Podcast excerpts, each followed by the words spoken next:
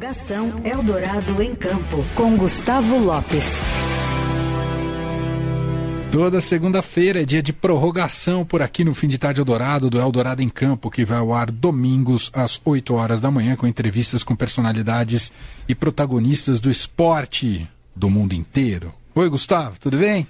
Oi, Emanuel, Leandro. E aí, Gustavo? Amigos da Rádio Eldorado. É, esse fim de semana, né, esse domingo, nós tivemos uma entrevista muito bacana com o Murilo Novaes que é jornalista, palestrante, escritor e velejador.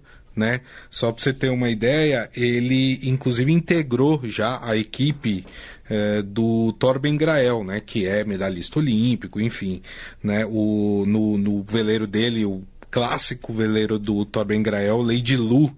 Então, é um cara que tem muita experiência, é um cara que trabalha com isso, ele é jornalista, ele ainda faz é, é, a principal autoridade no país de, sobre esportes à vela e ele também trabalha levando veleiros pelo mundo aí, né? Nossa. É, ele é contratado, por exemplo, é, quando a gente conversou com ele, ele estava nos Estados Unidos que ele ia levar é, um veleiro para a França. Né? Então é, tem, ele tem todo esse trabalho. E a gente conversou, claro, a gente falou sobre o, a vela como esporte, né? falamos aí da, das promessas brasileiras aí para as Olimpíadas e falamos muito sobre é, um desejo que é quase que unânime entre os navegadores, que é fazer a volta ao mundo, hum. né? E, e, nessa conversa a gente falou sobre o Joshua Slocum, que é o primeiro cara no mundo que fez ali uma viagem de volta ao mundo num veleiro, sozinho né? E, e, ele tem um livro que é um clássico aí da literatura marítima, vamos dizer assim, que é o Sozinho ao Redor do Mundo, que é um livro que ele escreveu depois de, de fazer essa, essa volta ao mundo, é, que durou três anos. Nossa. Né? Ele saiu de Boston em 1895 e voltou para o mesmo ponto em 1898, né? É, tem até um trechinho aí do, do, do Murilo. O Murilo escreveu o prefácio desse livro. Ah, que interessante. Né? E aí ele fala um pouquinho disso, aí na volta a gente comenta mais sobre essa volta ao mundo. Ele é o cara que primeiro fez isso, que relatou, né? Então, isso que virou até de certa forma é, um lugar comum, né? Ah, vou dar uma volta ao mundo e vou escrever um livro, né? É, o primeiro cara a fazer isso foi o Slocum, né? No, no, no, fim do século XIX, né? e numa, numa época que isso não, não era, porque hoje é até comum, aí você falou, né? Tá na cabeça de todo mundo, todo velejador sempre fala, ah, um dia eu vou dar uma volta ao mundo, um dia eu vou dar uma volta ao mundo.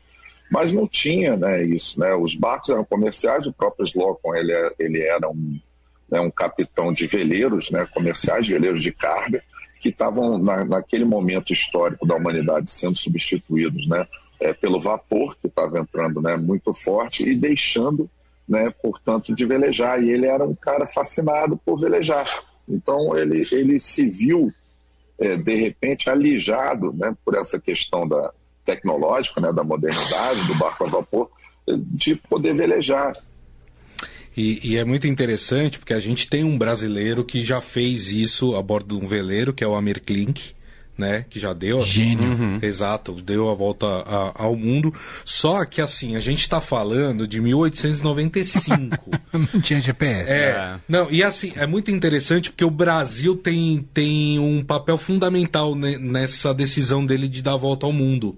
Ele, ele pega o barco dele e ele vem para as Américas. E vem descendo né? o litoral. Vem descendo o litoral. Quando ele chega no porto de Paranaguá, aqui no Brasil, é, é um desastre, enfim, começa a fazer água, o barco, né? E, enfim, dá errado a viagem dele e tudo. E foi a partir de, desse problema que ele teve aqui no Brasil é que ele colocou na cabeça que ele ia dar a volta ao mundo.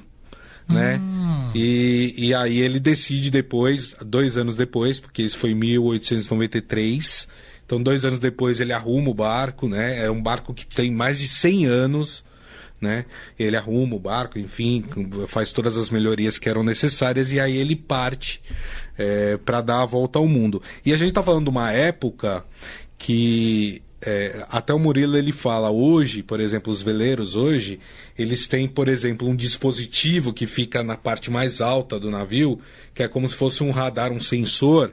Então você bota no piloto automático e vai dormir, e assim, se ele detecta que tem um, um morrinho, uma.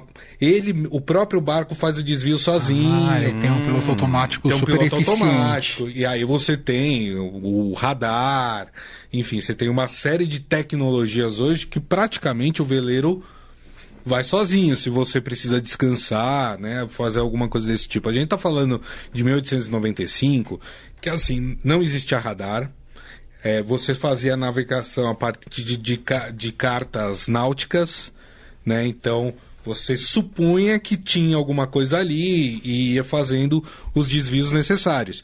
E aí esse cara enfrentou é, ondas gigantescas, tempestades no, ar, no, no mar. é, ele tem várias, o livro traz várias ilustrações dele, dele chegando em lugares que muitas vezes é, poucas pessoas chegavam. Então ele teve problemas, por exemplo, de, de piratas no, no, no mar, que atacaram, mas aí, como ele era sozinho, ele não tinha lá grandes coisas, ele conseguiu seguir viagem. Então a gente tá falando de uma época que o cara fez tudo isso às cegas, né? Indo mais pela sua intuição. E sozinho, né? Ele não tinha uma tripulação com ele.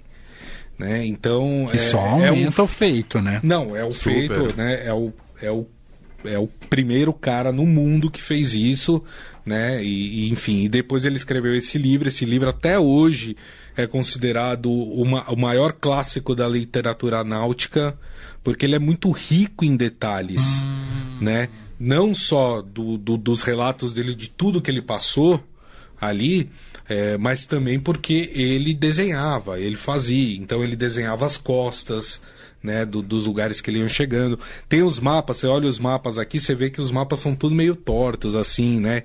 Assim, a África não é aquele desenho que a gente conhece, é um pouquinho diferente, né? Porque você não tinha isso, né? As navegações eram períodos de grandes navegações, né? O, o, o transporte a navio era, era o principal, não existia o avião ainda, né? É, então você tinha assim é, os navios percorrendo é, distâncias certas, assim, ah, sai da Europa, vem para América, né? É, mas ninguém nunca teve a ideia de não vou dar a volta no mundo, né? E conhecer tudo. Então ele também, pra, na época isso foi muito importante porque é, mudou várias das perspectivas que se tinha em relação ao mundo. Que né? legal. Porque ele chegou, enfim, em lugares que outros navios é, não Como iam. chama mesmo cidadão, Gustavo? Então, é o Joshua Slocum, né? E o livro é o Sozinho ao Redor do Mundo, né? E tem o prefácio do nosso entrevistado, o Murilo Novaes, que inclusive está com um projeto dele é, Pra ele fazer ele o- fazer a a volta volta, ao ao mundo. mundo. Até, e até já o convidei. Falei, quando você tiver esse projeto aí, Você quer ir junto? não, não, não. Eu falei pra ele, a gente vai te ligando e você vai dando a sua posição, aonde você tá. Ah, Gosto disso. Vamos fazer. Se conecta muito com a tradição do Eldorado, né? Que já teve muitos navegadores e uma cobertura intensa sobre vela. O próprio né? Murilo Sim, trabalhou aqui sim. na Eldorado, né? Foi cobriu durante muito, muito, muito tempo, né? A eh, vela aqui pela pela Eldorado, principalmente as regatas em Ilha Bela, Sim. né? Que era uma tradição aqui da, da Eldorado também. Então ficamos fechamos esse compromisso. O dia que ele tiver, Fechou. aí vai virar nosso colunista e, e dando o- o- o- um, um geral da onde ele tá no mundo. Demais. Ele tem uma data já para começar? Não, porque assim, é, é um, é um Tá projeto caro. dinheiro, né? É, é um projeto caro, né? Enfim, e, mas o projeto dele é fazer que como o Slocum, e sozinho. Hum. Ficar sozinho dentro de um de um De um veleiro. De um veleiro. É óbvio que hoje em dia, com toda a tecnologia que tem, vai durar menos do que três anos. Claro. Mas é, é um projeto audacioso, assim, que, Super. que ele tem. Ele vai nos avisar quando, quando tiver com, com tudo para realizar essa viagem em volta do mundo.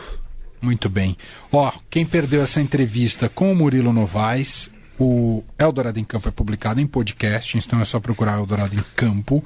E aí você pode ouvir né, a, a íntegra e fica também no nosso site, o radiodorado.com.br. O programa vai ao ar sempre domingos às 8 horas da manhã com Gustavo Lopes e o Heisen Abac. O Heisen agora está de férias. Isso. Volta muito em breve. Exato. E você hoje quer ou não quer adiantar o próximo convidado?